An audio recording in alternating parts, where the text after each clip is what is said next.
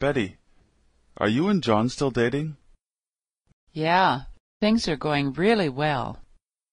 Where did you meet him? We were sitting at the same table, and he asked to borrow my pen. Wow, that's a nice story. I was telling Jim about it the other day. He thought it was pretty romantic. Do you two have plans for tonight? Yes, I think we're going to rent a movie. Have you seen anything good lately? I saw Spider-Man the other day. I've heard that's a really funny movie. Are you kidding? That movie's not funny. It's sad. I was crying at the end. You're really sensitive, aren't you? I guess so. Maybe that's why I can't find a girlfriend. Betty, are you and John still dating? Where did you meet him?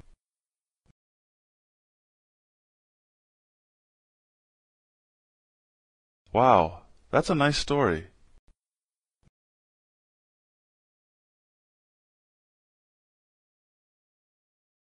Do you two have plans for tonight?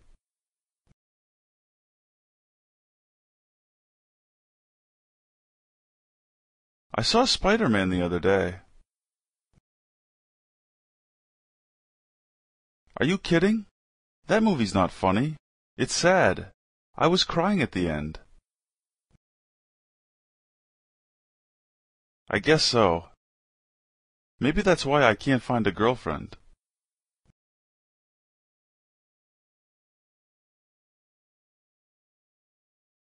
Yeah, things are going really well. We were sitting at the same table, and he asked to borrow my pen. I was telling Jim about it the other day. He thought it was pretty romantic.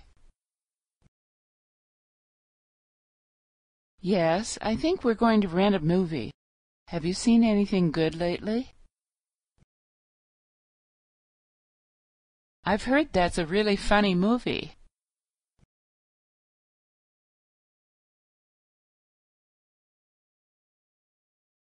You're really sensitive, aren't you?